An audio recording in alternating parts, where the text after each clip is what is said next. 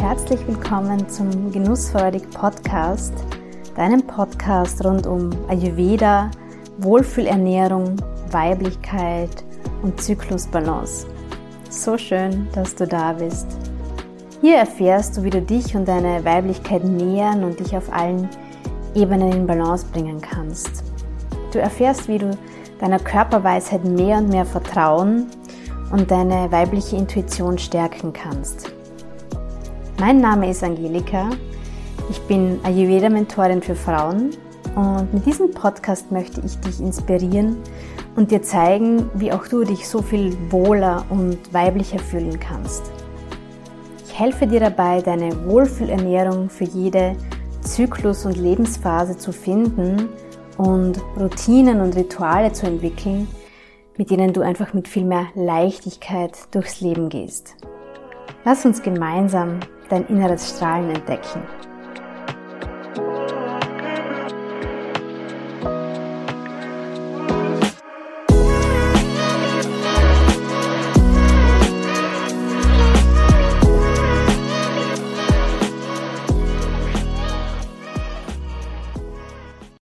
Hallo, schön, dass du da bist, liebe Tina. Ich freue mich sehr, dass wir uns heute dem Thema Beckenboden widmen werden.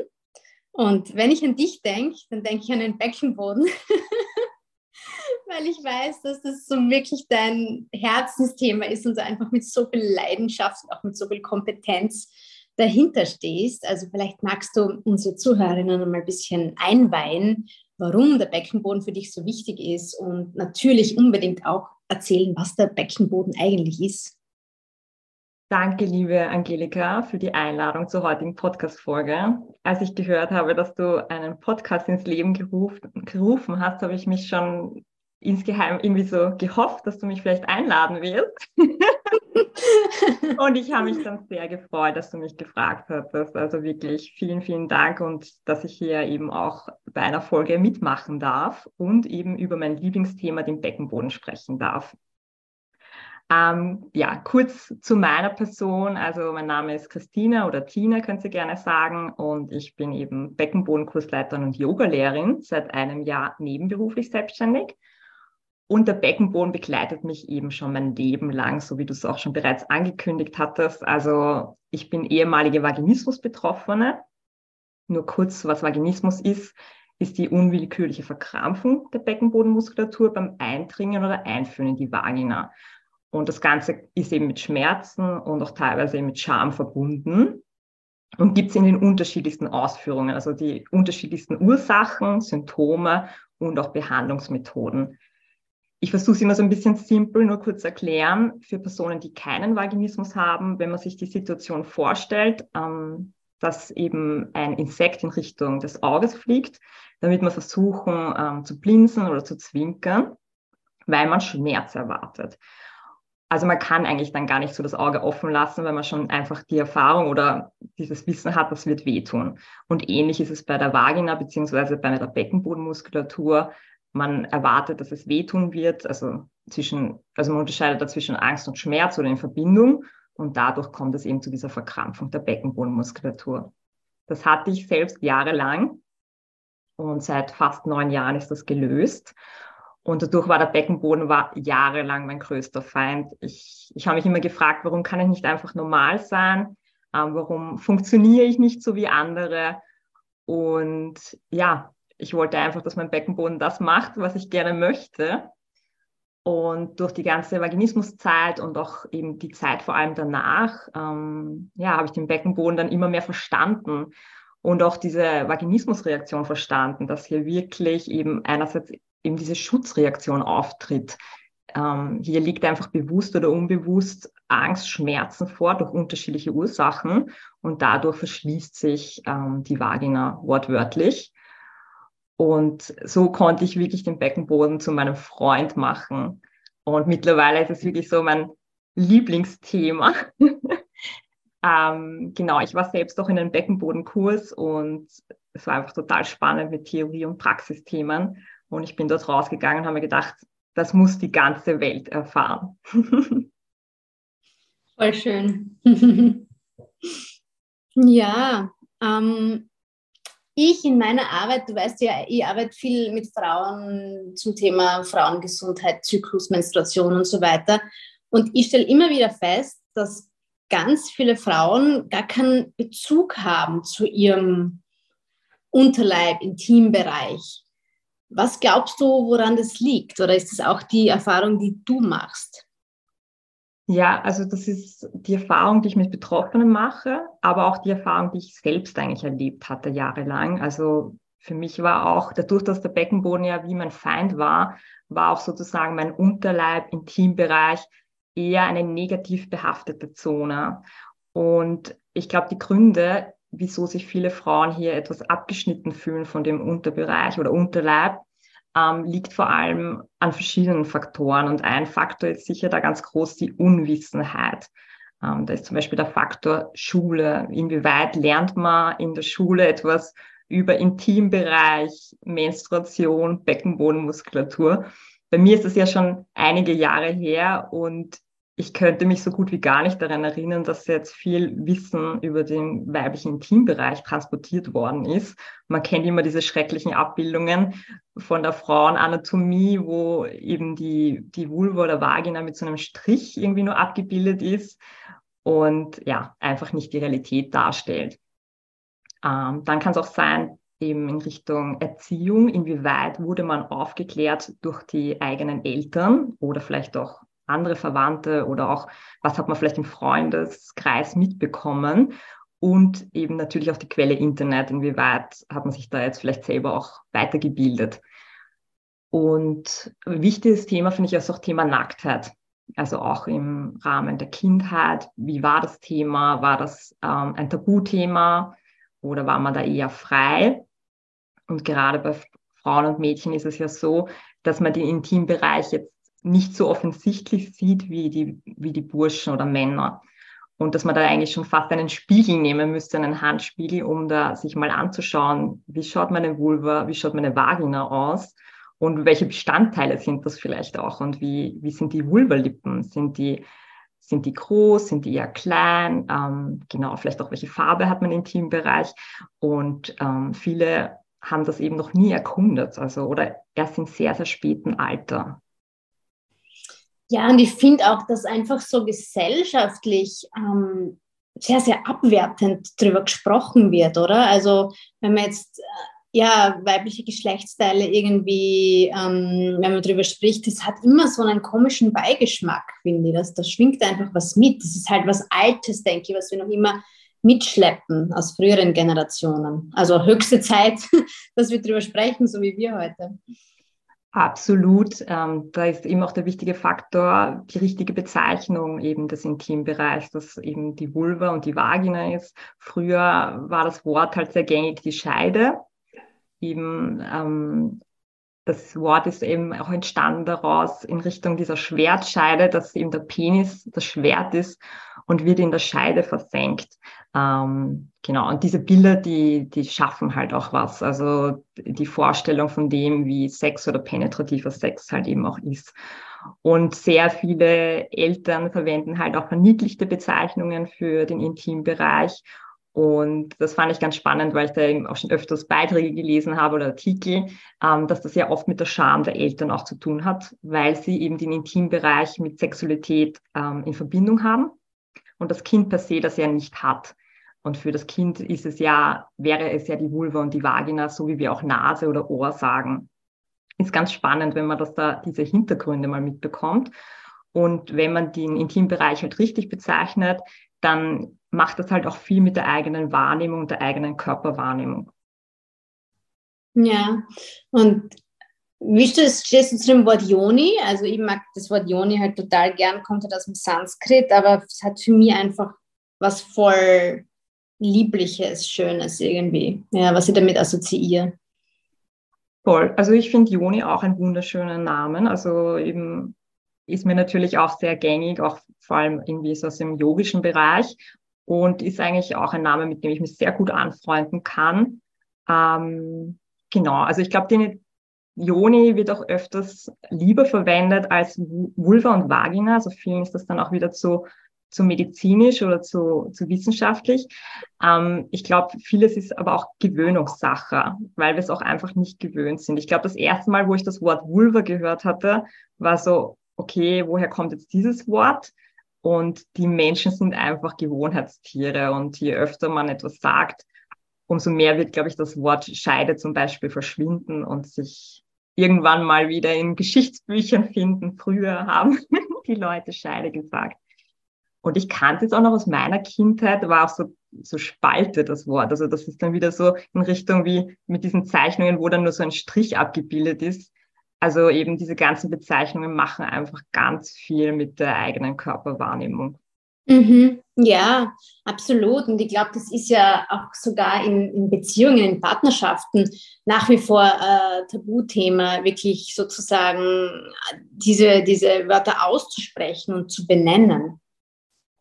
Absolut. Da geht es halt auch wieder darum, welche Vorerfahrung habe ich schon zu dem Thema? Bin ich es gewohnt, über diese Wörter, über diese Themen offen zu kommunizieren? Ja, da geht es auch wieder ganz viel um Scham sozusagen. Inwieweit kann ich dann mit meinem Partner, mit meiner Partnerin offen kommunizieren? Genau. Mm, mm. Und wenn die Zuhörerinnen jetzt vielleicht schon so denken, uh, da ist Potenzial, da ist Luft nach oben. Was würdest du sagen, wie kann man damit beginnen, eine, eine positive Verbindung zum eigenen Intimbereich aufzubauen?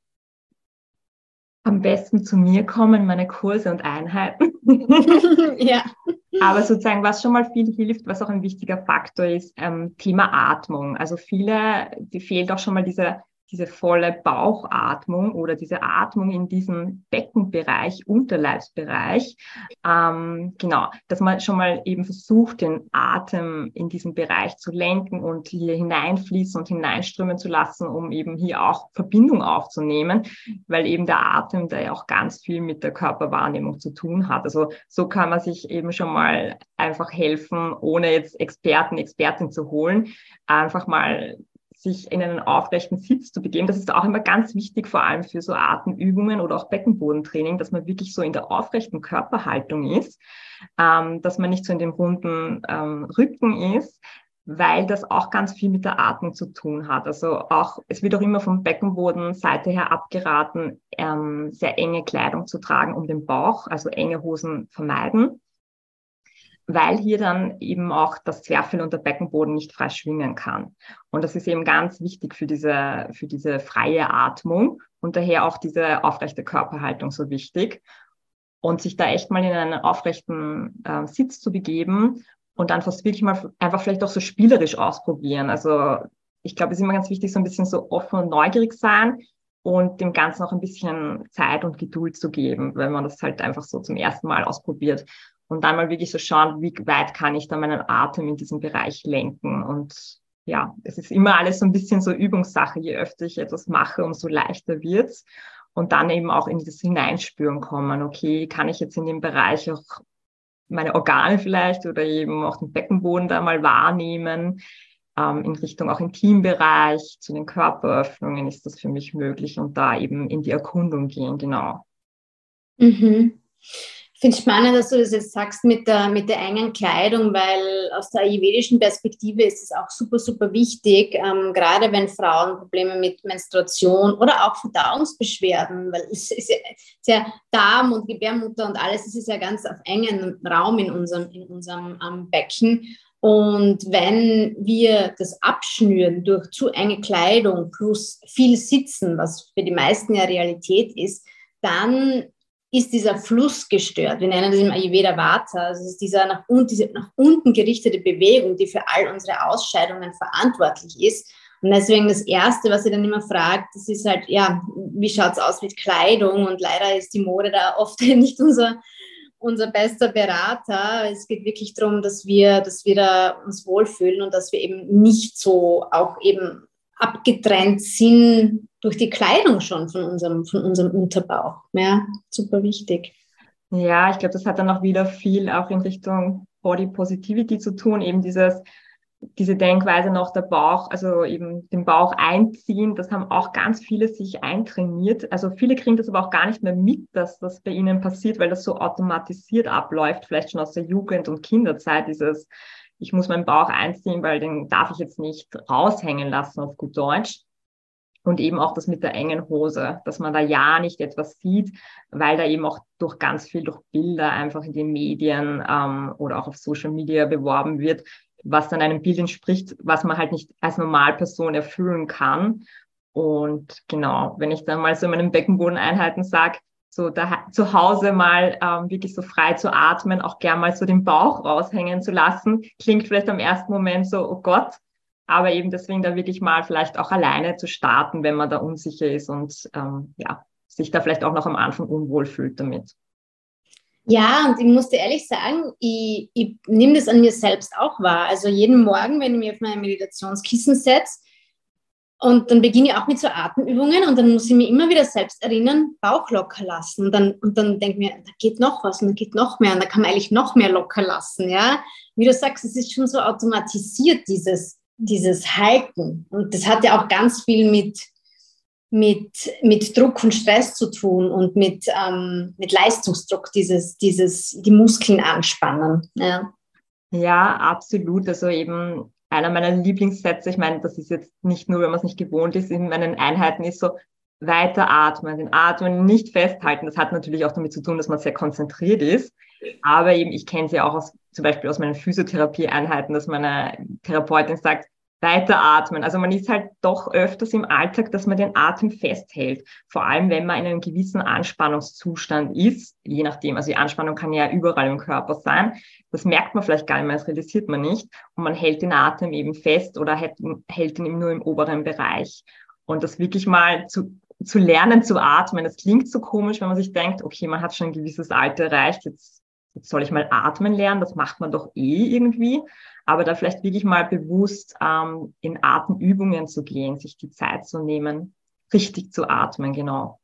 Ja, super wichtig, allein schon für unser Nervensystem, um unser Nervensystem selbst zu regulieren. Also Atmung ist, ist glaube ich, für unsere Gesundheit ein, ein, ein, ein, ein Riesenthema. Ja. Du, jetzt haben wir schon so oft über den Beckenboden gesprochen. Magst du vielleicht nochmal sagen, was der Beckenboden eigentlich genau ist und wo er ist und wie wir ihn vielleicht auch spüren können und wahrnehmen können. Genau, also das, ich finde, das größte Hindernis ist ja oft ähm, dadurch, dass man halt über den Beckenboden nichts oder zu wenig gehört dass man nicht so wirklich lokalisieren kann. Und ähm, da mache ich dann eben sehr oft eben auch in meinen Einheiten mal diese Begrenzungspunkte abtasten. Und da ist vorne eben das Schambein, hinten das Steißbein und unten die Sitzbeinhöcker. Ich glaube, die Sitzbeinhöcker, das kennen sehr viele vom Fahrradfahren oder wenn man eben auf einer Sitzfläche sitzt, die etwas härter ist, also die jetzt nicht so gepolstert ist, dann kann man so links und rechts eben ähm, diese Höcker wahrnehmen. Und ähm, ja, genau, da geht man wirklich auch in dieses Abtasten rein, weil natürlich, also es klingt so simpel, Schambein, denkt man sich, ja gut, das weiß schon jeder, aber ja, wenn man es dann doch noch nie abgetastet hat, dann ist es vielleicht doch nicht allen klar. Deswegen ist es auch so wichtig, hier mal ins Abtasten zu gehen, ähm, auch beim Steißbein, wo ist das nochmal ganz genau? Und dann machen wir auch oft so kreisende Bewegungen, um eben auch dieses, äh, diese Wahrnehmung ein bisschen so erhaltend zu bleiben. Und der Beckenboden liegt sozusagen hier dazwischen und besteht aus wirklich drei Schichten, ähm, aus Muskelschichten, Bindegewebe und Fasziengewebe. Und ähm, nach unten hin sind die drei Körperöffnungen, die Harnröhre, die Vagina und den After. Und ja, auf vielen ist nicht immer ganz klar, wo die Harnröhre Vagina sozusagen Verbindung ist. Das hat halt auch wieder natürlich damit zu tun, dass man eben seinen eigenen Intimbereich vielleicht nicht so gut kennt. Und ich sage immer, Wissen über den eigenen Körper schafft Macht. Also wirklich, es hilft so sehr. Ich, ich merke es auch in den Einheiten. Wenn ich dann sozusagen so die Anatomie erkläre, dann ist das für viele ein bisschen so ein Augenöffner, weil genauso wäre es halt natürlich über den weiblichen Intimbereich per se, wenn man sich das anschaut, wo ist jetzt die Vagina, wo ist die Gebärmutter, Eileiter, Eierstöcke. Ähm, das schafft einfach so viel an Körperwahrnehmung wieder dazu weil man sonst irgendwie so eine gewisse Vorstellung hat. Ich glaube, viele haben bei der Vagina leider Gottes diese Vorstellung, das ist ein Loch. Oder für Vaginismus-Betroffene, das ist ein geschlossenes Loch. Also das, wenn man das dann aber mal sieht, dann, dann fällt einem dann auch vielleicht vieles leichter. Also auch wenn es jetzt zum Beispiel um vaginale Menstruationsprodukte geht oder um eine gynäkologische Untersuchung. Weil wenn ich weiß, wie das ist oder wenn ich weiß, okay, wenn ich ein Tampon benutze oder eine Menstruationstasse, dass die per se nicht für immer verschwinden kann im Körper. Ich glaube, das, das nimmt dann auch einfach die Angst, eben dieses Wissen zu haben. Genau, wir haben halt eben diese drei Schichten, die eben unterschiedliche Funktionen haben. Und genau, der Beckenboden ist eigentlich relativ groß falls ich mal die Chance habe, zu dir zu kommen, kann ich gerne ein Modell auch zeigen. und ähm, ich bin dann jedes Mal etwas überrascht, ähm, wie groß sozusagen das eigentlich ist und wie wenig man halt dann über so einen Körperbereich weiß, weil man sich denkt, okay, das ist jetzt ein Bereich, den ich nicht kenne, das muss ja eigentlich minimal sein, aber ist es halt eigentlich gar nicht und eben hat einfach so viele wichtige Funktionen im Alltag, die man, glaube ich, nicht immer mit dem Beckenboden einfach in Verbindung bringt. Mhm. Ja, da, da möchte ich gleich auch noch mit dir sprechen. Wir kamen jetzt nur noch zum Punkt Anatomie. Wo ist dann die Klitoris? Also wie spielt die Klitoris in das alles mit rein? Weil ihr habt jetzt schon so oft gehört, also dass die eigentlich viel, viel, viel, viel größer ist, als wir denken. Ja, voll. Das ist sicher auch eine Erkenntnis, die ich in den letzten vielen Jahren gewonnen habe. Also genau, ist wieder was, was einfach nicht am Wissen teilweise transportiert wird, wenn man sich nicht selber darüber weiterbildet. Und viele kennen halt die Klitoris nur mit der Klitorisperle, die halt sichtbar außen ist. Und dass die sozusagen riesig groß ist und da eben mit diese Klitoris-Schenkel da viel weiter um den, um den Vaginaleingang sozusagen rundherum geht, ist für viele gar nicht, ähm, ja, wissen viele halt einfach gar nicht. Und da geht es dann auch zum Beispiel um das, wie man Orgasmen erleben kann. Wurde früher immer unterschieden zwischen klitoralen und vaginalen, aber dass sozusagen vaginal ja auch die Klitoris mitspielt, ist für viele gar nicht klar. Ganz spannend fand ich auch letztens in einem Kurs, dass man wirklich 40 bis 45 Minuten braucht, sich die Vagina zum Beispiel beim Sex wirklich öffnen kann oder halt die Joni. Und das ist auch total spannend. Das habe ich auch sogar schon mal von einer Tantra-Masseurin gehört, die mir wirklich erzählt hatte, ähm, dass man sich da wirklich Zeit nehmen muss. Das ist einfach anders wie beim Mann. Also da gibt es dann wirklich diese Unterscheidung, dass ein Mann da halt einfach nicht immer natürlich relativ schnell bereit ist. Und bei einer Frau eben bei der Joni oder bei der Vagina, das, das muss sich sozusagen oder darf sich öffnen, dass das halt dann auch wirklich angenehm ist und mhm. dass dann eben auch zum Beispiel die Klitoris hier anschwillt und auch die Vulvalippen und dass das für die Frau dann halt auch wieder sehr lustvoll sein kann. Ja, weil es im Endeffekt ja darum geht, dass die Durchblutung angeregt wird. Ne? Und ich finde, es ist so wichtig, dass wir Frauen eben auch wissen, eben, dass das normal ist, dass das seine Zeit braucht. Und das dann eben auch komplett, also aus der, aus der Selbstbewertung halt auch rauszugehen und das dem Partner gegenüber auch so zu kommunizieren, ähm, dass das halt einfach normal ist und was da halt die Bedürfnisse sind, finde ich super wichtig, weil ich glaube, also wenn jetzt an mein jüngeres Ich denke, ich hätte mir gewünscht, diese Infos zu haben, weil ich immer gedacht habe, ich bin anders und ähm, ich bin da halt einfach irgendwie kompliziert. Ja. Absolut. Also, also ich, mir ist das ja auch immer voll wichtig, dass eben solche Themen oder Tabuthemen aufgeklärt werden. Und ich sage auch immer, wie wäre es mir gegangen, wenn ich dieses Wissen alles gehabt hätte? Und eben es wird leider auch so oft transportiert, dass ähm, Sex beziehungsweise penetrativer Sex ähm, etwas Negatives ist. Und es wird halt eben vor allem in der Jugendzeit wird dann oft vermittelt dieses, man muss sich vor Schwangerschaft schützen, man muss sich vor Geschlechtskrankheiten schützen, was natürlich extrem wichtig ist, aber eben, dass halt Sex auch etwas Positives und Schönes sein kann. Und da fängt es ja schon an, wie das erste Mal sozusagen vermittelt wird, dass dann immer noch ähm, erzählt wird, dass das schmerzhaft ist, dass man bluten wird. Und das schafft halt einfach alles Angst. Und so können dann halt viele Mädchen oder Frauen da gar nicht, ähm, vielleicht auch Männer, ich will das jetzt gar nicht absprechen, können da jetzt gar nicht ähm, äh, sorgenfrei überhaupt da hineingehen und dann ihre Sexualität und den Sex halt auch erfüllt oder schön erleben und da schöne erste Erfahrungen einfach sammeln. Mhm. Und, und was würdest du sagen, ähm, wenn man jetzt sich mit dem Beckenboden beschäftigt und sagen wir Beckenbodentraining macht, können wir auf jeden Fall auch noch darüber sprechen, ist es auch etwas, was die eigene Sexualität dann lustvoller machen kann?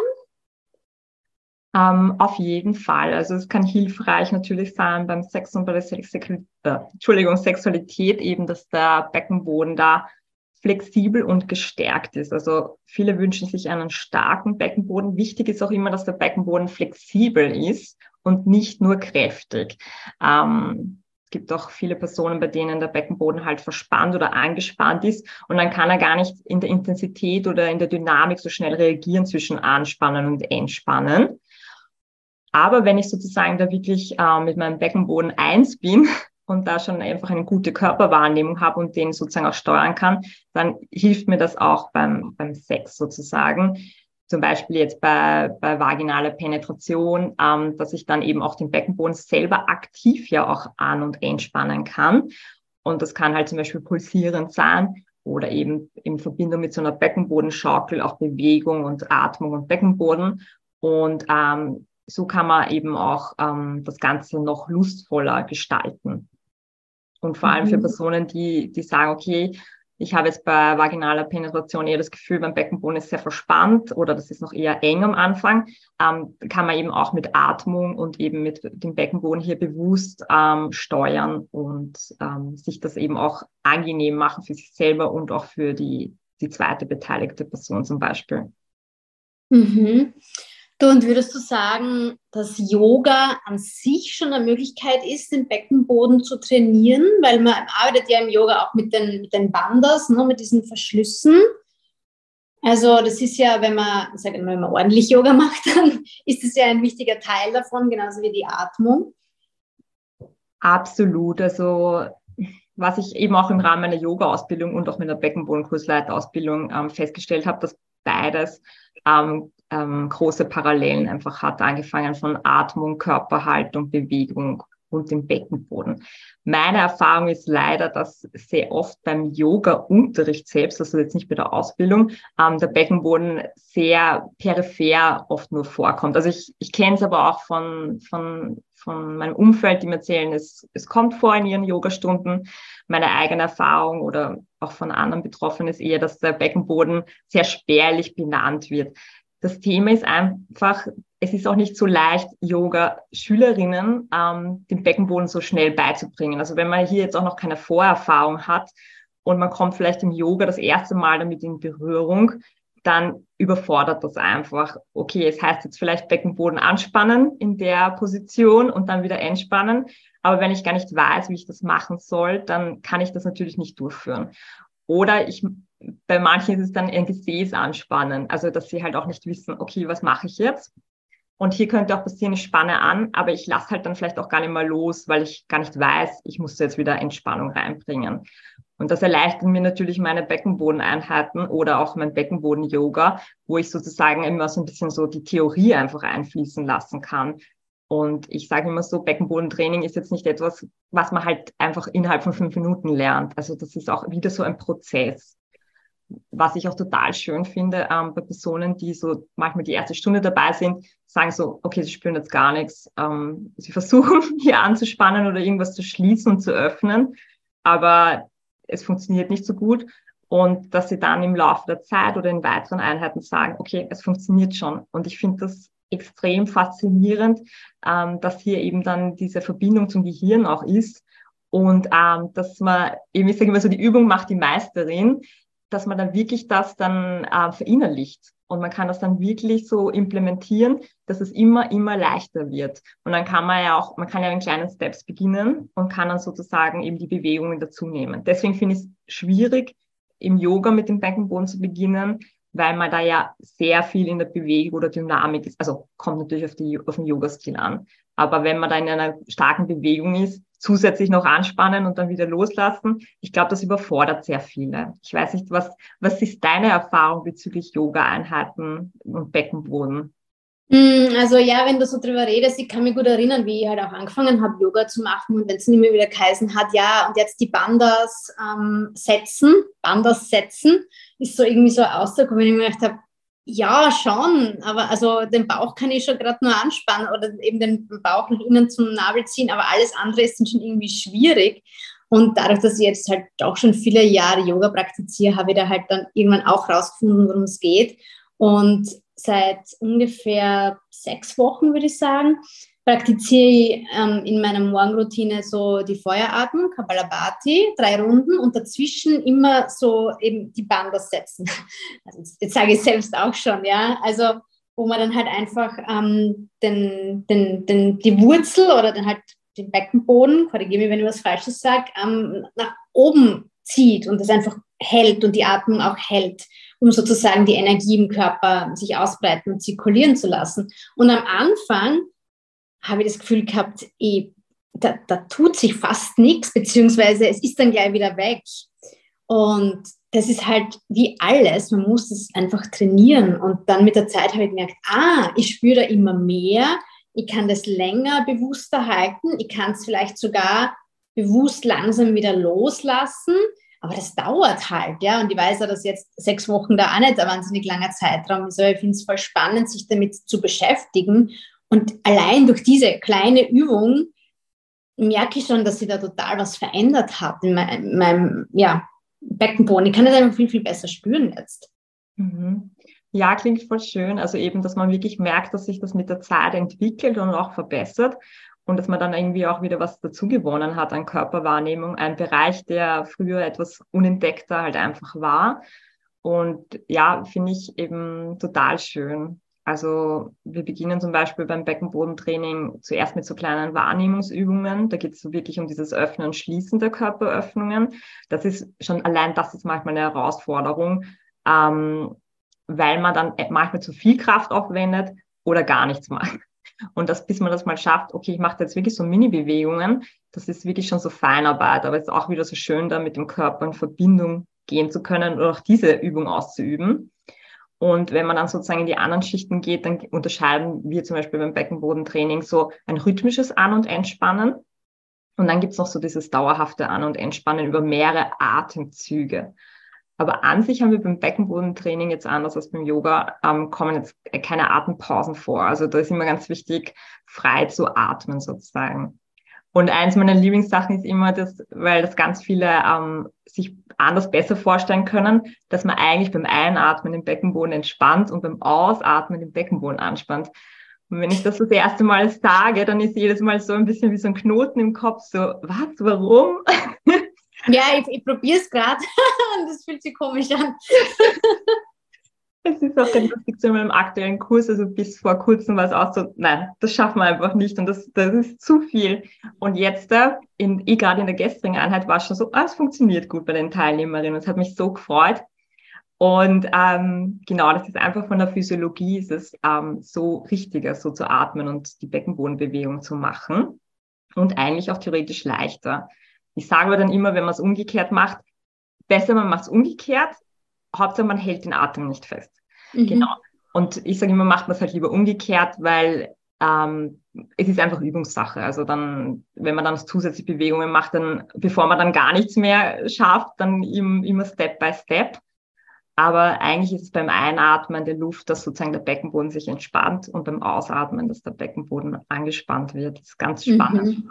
Mhm, ja, ich glaube, da geht es ja viel eben um diese Verbindung zum Gehirn, dass das mal, ja, dass das mal aufgebaut wird, erst diese Verbindung. Mhm. Du, und ich glaube, was vielen geläufig ist, das ist dieses Kegeltraining. Was, was hat es damit auf sich oder was denkst du darüber? Weil da trainiert man dann ja quasi mit, mit, mit Fremdkörpern, oder? Mhm. Genau. Ähm, Kegeltraining ist immer wieder ein Thema. Ähm, diese Beckenbodentrainer gibt es ja schon die verschiedensten mit Apps in Verbindung vom Handy. Ähm, sind teilweise ja sehr kostenintensiv natürlich auch und wird oft gefragt, na, kann ich nicht stattdessen das machen? Ich sage immer, es ist nicht zwingend notwendig, jetzt solche Gerätschaften sich zu kaufen. Man kann eben auch Beckenbodentraining ohne dem machen. Aber viele sagen, ihnen fehlt jetzt auch die Verbindung. Sie spüren ja gar nicht, wann spanne ich jetzt an, wann entspanne ich und hilft ihnen irgendwie, das visuell sichtbar zum Beispiel jetzt zu machen, in Bezug jetzt auf diese Apps. Ähm, wichtig ist jetzt auch so bei Kegel oder ich habe ähm, zum Beispiel, falls es gerade Liebeskugeln, Joni-Eier, ähm, ist es immer so ein bisschen zwiegespalten. Wie lang verwende ich das? Wie lang trainiere ich? Ähm, welches Gewicht hat das? Hier sollte immer bedacht, bedacht werden, dass wenn das jetzt ein großes Gewicht hat, dass sich das auf den Beckenboden einfach auswirkt. Und jetzt zum Beispiel im Rahmen von Vaginismus ist es dann nicht förderlich, weil dann eher eine Überspannung des Beckenbodens vorliegt. Also wenn da die ganze was drauf liegt, der muss die ganze Zeit gegenhalten, der kann ja gar nicht entspannen. Und wenn man sich jetzt vorstellt, das trägt man jetzt da mehrere Stunden, dann verursacht man da Verspannung. Ähm, da, wenn man sich da unsicher ist, immer vielleicht Rücksprache im, mit Experten, Experten halten. Aber an sich können Kegels natürlich beim Training helfen. Aber ich sage immer, als Laie ist es halt dann immer gut, vielleicht da auch in Rücksprache zu gehen, bevor man eben mit etwas trainiert, ähm, wo es dann vielleicht dann doch Probleme auftauchen. Mhm. Mhm. Ja, finde ich spannend und vor allem man kann ja da auch sowas wie einen Muskelkater bekommen, oder? Absolut. Also auch Beckenbodentraining kann, ähm, kann negative Auswirkungen haben. Also deswegen sage ich immer, es, ist, es gibt natürlich viele Videos und Bücher natürlich und ich finde das auch immer gut als Information oder als zusätzliche Nachleselektüre. Aber was ich finde ich immer fehlt, ist eben diese Rücksprache mit jemandem. Wenn Fragen auftauchen, wenn jetzt irgendwas Individuelles ist, was jetzt zum Beispiel nicht in dem Video oder in dem Buch abgedeckt ist. Und es ist, finde ich, immer so viel leichter, da sich an einen Experten oder Expertin zu wenden. Und auch wenn ich jetzt wirklich zum Beispiel jetzt ein Problem habe, also wenn ich jetzt von dem Fakt ausgehe, ich habe jetzt zum Beispiel Organsenkung, Inkontinenz, Vaginismus etc. und ich möchte ein bestimmtes Ziel erreichen, dann ähm, ist es immer leichter, sich da wirklich Hilfe zu suchen. Alleine etwas zu lösen, ich meine, das wirst du wahrscheinlich auch aus deinem Bereich kennen, wenn man sich jetzt alleine mit Ayurveda auseinandersetzt. Ähm, es ist einfach leichter, sich wieder an die Seite zu holen. Es kann so schnell in Frust dann auch äh, übergehen ähm, gegebenenfalls macht man vielleicht auch noch Übungen jetzt beim Beckenboden falsch. Vielleicht wird das Problem noch schwer, schlimmer und man kommt dann wahrscheinlich auch in die Stagnation, weil man dann sich denkt, ähm, ja, das bringt eh gar nichts. Und da finde ich es irgendwie gut, sich jemanden Seite zu holen, der einfach auch einen zwischendurch ähm, motiviert und hier mit einem Rücksprache hält. Ja, wie siehst du mhm. das so beim ayurvedischen Training sozusagen. Ja, absolut. Es ist halt, also zuerst möchte ich schon sagen, dass, dass ich es immer begrüße, wenn sich jemand auseinandersetzt, womit auch immer. Ja? Aber wie du es eben sagst, es, Frustration ist vorprogrammiert, wenn man sich nur pauschale Infos irgendwo holt weil wir sind einfach Individuen und was für jemand anderen funktioniert, muss vielleicht für uns auch nicht funktionieren. Ja? Und dieser individuelle Blick auf den Menschen ist uns im Ayurveda ganz, ganz wichtig, sei es jetzt von der Ernährungsperspektive oder hormonelle ähm, Themen. Und deswegen bin ich da ganz bei dir, dass es einfach wichtig ist, dass man sich von Expertinnen begleiten lässt, wenn man wirklich den Wunsch hat, signifikante Fortschritte zu machen oder sich einfach wohler zu fühlen. Ja, genau. Du hast es jetzt gerade schon angesprochen, es ist lustig, weil ich hatte das jetzt hier auf meiner Fragenliste noch stehen. Ähm, Thema Inkontinenz und Thema ähm, Gebärmuttersenkung, weil ich einfach weiß, dass es das für ganz, ganz viele Frauen sehr wichtige, sehr schmerzhafte und auch sehr, sehr tabuisierte Themen sind. Und ich glaube, das fällt ja genau in, in deinen Bereich rein. Ne? Absolut. Also ich komme ja selbst aus einem tabubehafteten Thema mit dem Thema Vaginismus und ich weiß es so gut, wie es ist, ein Thema zu haben, über das man sich nicht traut zu sprechen. Also für mich war ja eines der schlimmsten Sachen während meiner Vaginismuszeit, dass ich der Annahme war, ich darf das niemandem erzählen, ich kann das niemandem erzählen. Ich habe mir wie so ein eigenes Gefängnis geschaffen und hatte hier so meine Maske dann auf, wenn ich außerhalb dieses Gefängnisses war und ähm, hatte das Gefühl, ich, ich trage die ganze Zeit ein Lügenkonstrukt halt irgendwie mit mir herum und ich kann eigentlich gar nicht über das sprechen, was mich so extrem belastet. Ähm, ähnlich muss es bei den Themen äh, Organsenkungen und Inkontinenz sein. Ähm, die Vorstellung, die man darüber hat, also ich glaube, Organsenkung ist generell vielen Personen gar nicht bekannt, also auch Gebärmuttersenkung im, im Begriffen. Und Inkontinenz ist etwas, was man mit älteren Personen verbindet mit einer Windel dass das auch sehr viele jüngere Personen betreffen kann oder auch Personen eben nach der Geburt das wissen viele dann gar nicht. Und natürlich ist Inkontinenz unterscheidet man ja zwischen einer Belastungsinkontinenz, das heißt ähm, zum Beispiel beim Trampolinspringen, beim Husten, Niesen durch die Bauchdruckerhöhung, ähm, das Urintröpfchen sozusagen in der Unterhose sein können. Bei der Dranginkontinenz ist das ähm, etwas anders. Da ist es dann so, dass man das, die Toilette teilweise nicht rechtzeitig erreicht und sozusagen die Blase sich komplett entleert, ohne Toilette sozusagen. Ähm, beides belastend. Aber sogar das Thema Belastungsinkontinenz mit den Urintröpfchen kenne ich sogar aus meinem Umfeld von Personen, die keine Schwangerschaft hatten. Also auch da kann es Thema sein, wenn der Beckenboden geschwächt ist.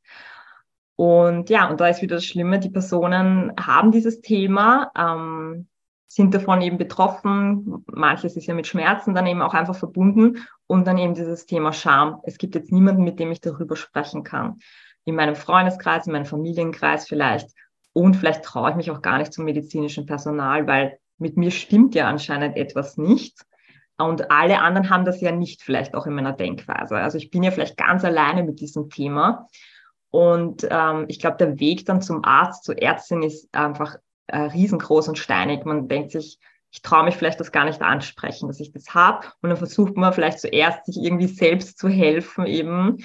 Und ähm, ganz schlimm ist es auch zum Beispiel beim Thema Stuhlinkontinenz, weil das dann auch mit dem Thema Geruch auch stark verbunden ist. Und da weiß ich auch von Betroffenen, die dann gar nicht mehr das Zuhause verlassen vor Scham. Auf der anderen Seite das Thema Organsenkung, also es kann die Gebärmutter, Blase, Darm absenken, verschiedensten Ursachen führen, auch wieder in Kombination zum Beispiel mit Inkontinenz. Und bei der Gebärmutterabsenkung gibt es auch die Stufe, dass wirklich die Gebärmutter außerhalb der Vagina sein kann. Und wenn ich das immer so das erste Mal erzähle in meinen Beckenbodeneinheiten, dann ist oft so, so die großen Augen und irgendwie der Schock da. Ähm, genau, ist vielen nicht bekannt. Und ähm, gibt es da eben einfach mehrere Stufen, äh, also gerade an dem von der Senkung. Und eben ist dann auch am Schluss dann im Fremdkörpergefühl Schmerzen verbunden und auch einfach ein großes Thema Scham, weil man sich wieder denkt, das hat sonst niemand, das hat nur ich. Und bis da wieder der Schritt ist, sich da medizinische Hilfe zu suchen, kann auch wieder einfach sehr, sehr lange dauern. Und ähm, genau bei Inkontinenzthema und beim Organsenkungsthema kann man sozusagen mit dem Beckenboden einerseits auch schon präventiv was machen, aber wenn ich dieses Thema schon habe, kann man hier auch Erleichterung schaffen. Also immer wichtig ist aber auch die medizinische Abklärung nicht zu vergessen. Also sozusagen, das ist immer ganz wichtig, dass man eben das auch hat, ähm, weil was ich jetzt zum Beispiel noch machen kann, ich bin Beckenboden-Kursleiterin, das heißt, ich kann vermitteln, wie man Beckenbodentraining macht, an, entspannt und den ansteuert. Aber ich kann halt sozusagen eben da jetzt keine medizinische Hilfe per se vermitteln. Deswegen ist mir ganz wichtig, das so auch ganzheitlich anzugehen. Und da kann man wirklich ähm, Erleichterung schaffen bei diesen, bei diesen Problematiken. Ja, das habe ich auch schon wirklich oft gehört mittlerweile, dass gerade beim Thema Inkontinenz, dass man da durch Beckenbodentraining das wirklich sehr, sehr rasch auch wieder, ähm, ja, dass es rückläufig wird, beziehungsweise dass es ganz reversibel ist. Also das ist echt so, so, so wichtig, das auch zu teilen, dass die Frauen wissen, dass es jetzt etwas ist, wo man auch wirklich selbst was tun kann. Also die Frauen da halt einfach auch in die Selbstermächtigung zu bringen. Und ähm, ja, nicht, dass das halt eben nicht totgeschwiegen wird, sondern dass man da einfach proaktiv rangeht, wie bei so vielen Themen. Ja. Absolut. Und ich kann mir es auch gut vorstellen, wenn ich dann in einer Gruppe bin mit anderen Betroffenen. Also wenn ich jetzt sage, ich hätte jetzt Beckenbodentraining für speziell für Personen mit Inkontinenz, dann kann es ja auch wieder empowernd sein. Dieses, okay, es gibt auch noch andere, was haben die für Tipps oder vielleicht sich gegenseitig zu motivieren. Und das kann einfach so bestärkend sein. Also ich bin ja ein Fan von so auch so Frauenkreisen, das sagt eben, wie du es auch anbietest. Mhm. Das, also das ist einfach wahnsinnig ähm, empowernd. Also das ist so, so stark. Ich, ich habe es erlebt, eben, ich habe ja auch eine Selbsthilfegruppe für Vaginismus-Betroffene in Wien. Und ich sehe es halt dann immer wieder bei den Treffen, ähm, bei den Themen. Also geht es auch um weibliche Sexualität dann oft oder Thema Lust. Und das ist dann jedes Mal so extrem empowernd und auch dieser Austausch einfach und dieses, okay, anderen geht es auch so. Und das ist so, so schön. Es sollte noch viel, viel mehr gefördert werden. Ja, absolut. Ist auch meine Erfahrung, wenn, wenn Frauen zusammenkommen und es wirklich so ein bewertungsfreier Raum ist, der da geschaffen wird, wo man eben auch wirklich solche Themen ansprechen kann. Es ist einfach so eine Erleichterung und so ein schönes Verbundenheitsgefühl. Und so oft fließen dann halt auch Tränen. Allein schon, ich hatte mal so einen Circle, wo jede Frau erzählt hat, wie ihre erste Menstruation war. Es war unglaublich. Wir haben, glaube ich, eine Stunde lang nur damit verbracht, über das zu sprechen. Und da war einfach so viel Erleichterung zu wissen, dass es anderen auch so geht, ja. Und eben schmerzhafte Menstruation und so. Ich glaube, es ist ganz, ganz wichtig, dass wir Frauen anfangen, noch viel, viel mehr uns darüber auszutauschen und offen darüber zu sprechen, weil wir nur so diese, diese Wunden, die sich da über so viele ähm, Jahrhunderte ja, manifestiert haben, das wieder abzubauen, langsam und das eben auch weiterzugeben an die nächsten Generationen, damit die es dann halt einfach leichter haben und die nicht mehr so diesen steinigen Weg gehen müssen, den viele Frauen auch heute noch gehen. Ja. Absolut. Also wir haben ja im Vorfeld auch ein bisschen über das Thema Menstruation gesprochen und ich habe auch gesagt gehabt, dass man das am besten feiern müsste. Also wenn eben hier eine Jugendliche ihre Menstruation das erste Mal eben sozusagen bekommt, dass man das wirklich. Also meine Mama hat ein Glas Sekt mit mir getrunken. Ich bin ah, eine von den Glücklichen, die mit der das gefeiert wurde, ja. Wow, sehr, sehr schön. Wir sollten das eben, wir sollten wirklich so für alle Mädchen sein. Also das ist, glaube ich, wirklich auch so empowernd, weil auch das Thema Menstruation ja vielleicht auch wieder mit Angst oder Schrecken verbunden ist. Jetzt, jetzt habe ich das auch mein Leben lang, bis zu den Wechseljahren sozusagen.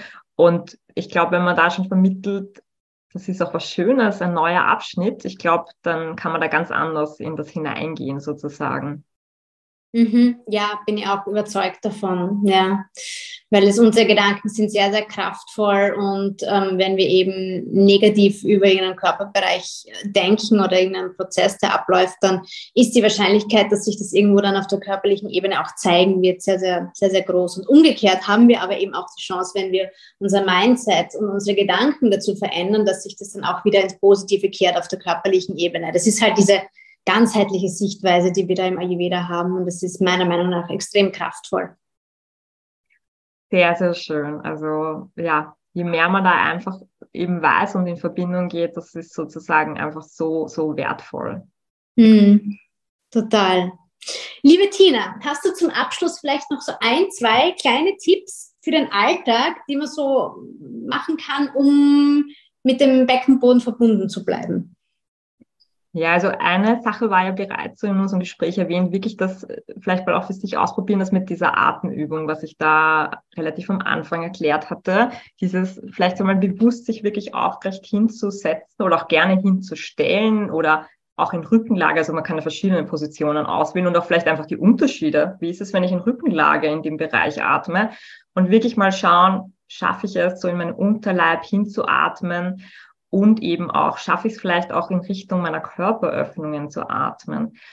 Und ähm, Beckenboden schonen sozusagen. Ich glaube, das ist immer so einer der besten, besten Tipps. Wie setze ich mich auf einen Stuhl oder Sessel hin?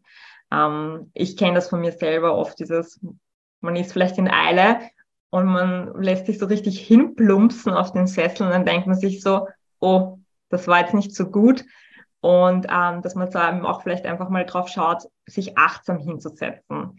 Ähm, genauso wie Achtsamkeit im ganzen äh, Alltag einfach wichtig ist, kann man sich auch wirklich mal achtsam auf einem Sessel hinsetzen. Man kann dann eben auch vor dem Beckenboden anspannen, wenn man schon weiß, wie das geht. Und beim Aufstehen hilft es dann auch, wenn man es eben noch nicht so gut kann, anzuspannen, ein Hopp zu sagen, weil dieser Laut Hopp automatisch eben eine Aktivität hervorruft. Und das ist ganz witzig, wenn man dann eben sozusagen vom Setteln einmal mit Hop probiert, ähm, ob man das hinspüren kann, dass da Beckenbodenaktivität kommt. Und eine Teilnehmerin hat erzählt, sie macht das jetzt sogar gemeinsam mit ihrem Sohn, dass sie das Hop macht und der findet das irgendwie gerade ganz lustig. Also eben, finde ich, kann man auch gern so andere Familienmitglieder einbauen oder auch Freundinnen. Also ich glaube, da kann man da wirklich mal ein bisschen so ins Ausprobieren gehen. Voll, voll schön. Danke fürs Teilen. Hm. Ja, vielleicht magst du noch ein bisschen was über dein Angebot erzählen. Wie kann man mit dir arbeiten, wenn man jetzt das Gefühl hat, ähm, man fühlt sich gerufen und möchte dem äh, Beckenboden mehr Aufmerksamkeit schenken? Ähm, ja, sehr, sehr gerne. Also an sich biete ich auch ähm, unverbindliche Vorabgespräche an, wenn man sozusagen mal so unsicher ist, okay, bin ich überhaupt die Zielgruppe?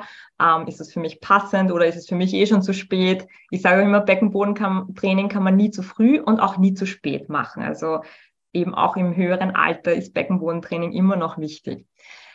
Ich habe einerseits, biete ich ähm, One-to-One-Settings an, sowohl online, also ich habe auch mit ähm, Teilnehmerinnen zum Beispiel aus Deutschland zu tun, aber eben auch natürlich für Österreicherinnen. Und wenn das wirklich ähm, Standort Wien ist, dann gibt es eben die einerseits auch die Möglichkeit, dass ich live zu der Kundin nach Hause komme, was bisher auch schon sehr dankbar angenommen worden ist. Gibt aber eben immer auch die Alternative online. Hier biete ich eben Beckenbodentrainings an, ähm, was immer so ein Theoriepart beinhaltet und ein Praxispart und natürlich den Austausch.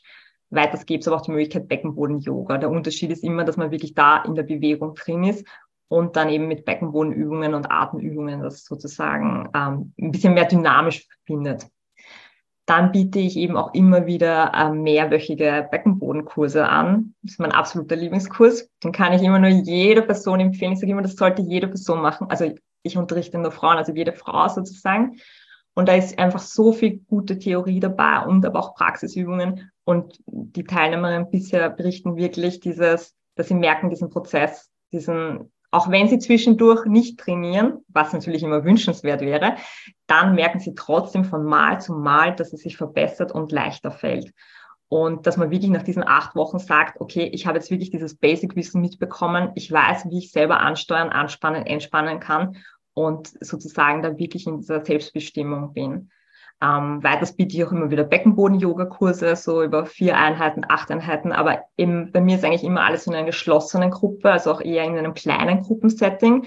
Ähm, ist für mich jetzt gerade aktuell immer, finde ich irgendwie so, fühlt sich für mich am besten an, eben auch wenn man in den Austausch geht, als wenn das jetzt zu viele Personen sind und ich dann gar nicht so alle gut abholen kann. Ich biete immer wieder mal Yoga Nidra Sessions an ähm, was die liebe Angelika ja auch anbietet. Und ja, liebe ich einfach. Also falls ihr da Fragen habt, bitte einfach ähm, sich melden. Und ähm, eines meiner Angebote, was ich noch zum Schluss sagen möchte, ich biete auch ähm, den Beckenboden Nachmittag, Abend oder Vormittag an. Und das, da komme ich dann wirklich auch zu der Kundin nach Hause in Wien. Und dann kann man seine Freundinnen zum Beispiel einladen oder natürlich auch ähm, Schwester, Tante, Mutter. Ich hatte das jetzt schon mal, dass ich eben bei einer Kundin zu Hause war und sie drei Freundinnen auch eingeladen hatte. Und wir haben dann zwei Stunden lang gemeinsam über den Beckenboden gesprochen und Praxisübungen gemacht. Und es war dann wirklich in diesem vertrauten Umfeld. Also die Freundinnen kannten sich einfach schon sehr lange. Und sind sehr, sehr viele Fragen auch gekommen und äh, war wirklich ein schöner und auch lustiger Nachmittag. Also ich sage immer, Beckenbodentraining darf auch Spaß machen. Also das finde ich Lachen gehört auch einfach dazu und macht einen auch, finde ich, irgendwie ein bisschen glücklich, ja. Hm, voll schön. Voll schön. Ich werde auf jeden Fall deine Website und dein Instagram-Profil verlinken in den Show Notes. Vielen, vielen Dank für, für deine wertvolle Arbeit. Also der Beitrag, den du da leistest zur Frauengesundheit und zum Female Empowerment, ist wirklich, ist wirklich großartig und es braucht viel mehr Frauen wie dich, die diese Message hinaustragen. Und ja, weiter so, weiter so, weiter so. Ich freue mich auf alles, was noch kommt und bin mir sicher, das war auch nicht unser letztes Gespräch. Und wer weiß, vielleicht bieten wir auch mal gemeinsam was an in einem Frauenkreis oder so oder bei einem Retreat. Würde mich sehr, sehr freuen. Vielen Dank, Angelika, für die Einladung und für dieses tolle und bereichernde Gespräch. Danke dir. Ich hoffe, dass dieses Gespräch für dich genauso inspirierend und wohltuend war wie für mich. Und wenn du jetzt Lust bekommen hast, dich mehr mit deiner Weiblichkeit zu verbinden und dein Frausein zu stärken, dann lade ich dich ganz herzlich ein zu Ayurvedic Goddess. Das ist mein neues Online-Programm, ein Frauenkreis über acht Wochen, und da beschäftigen wir uns ganz intensiv mit Zykluswissen, mit Yonicare, also wie wir mit unserem Schoßraum umgehen dürfen. Wir werden unsere Chakren ausrichten und stärken. Wir werden mit den weiblichen Archetypen arbeiten. Es geht viel um Energiearbeit, aber natürlich auch um Frauen, Kräuter und Elixiere, die unsere Weiblichkeit nähern und ja, ich freue mich sehr darauf, da mit dir einzutauchen und in diesen Frauenkreis Ayurvedic Goddess wird mein ganzes Wissen aus Ayurveda, Yoga und der Energiearbeit und vielen ganzheitlichen Tools mit einfließen.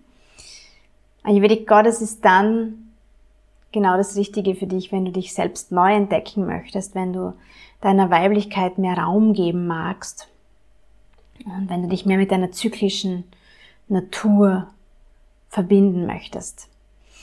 Alle Infos zu Ayurvedic Goddess findest du in den Show Notes. Du kannst dich noch bis zum 28. Februar anmelden und wir starten dann gemeinsam am 1. März in diese wunderbare gemeinsame Reise im Frauenkreis für acht Wochen. Ich freue mich, wenn du dein Feedback zur heutigen Folge mit mir per Instagram direkt Nachricht teilst oder mir auch eine E-Mail dazu schickst an info@genussfreudig.at und freue mich natürlich auch, wenn du meinen Podcast abonnierst und bei der nächsten Folge auch wieder reinhörst. Alles Liebe!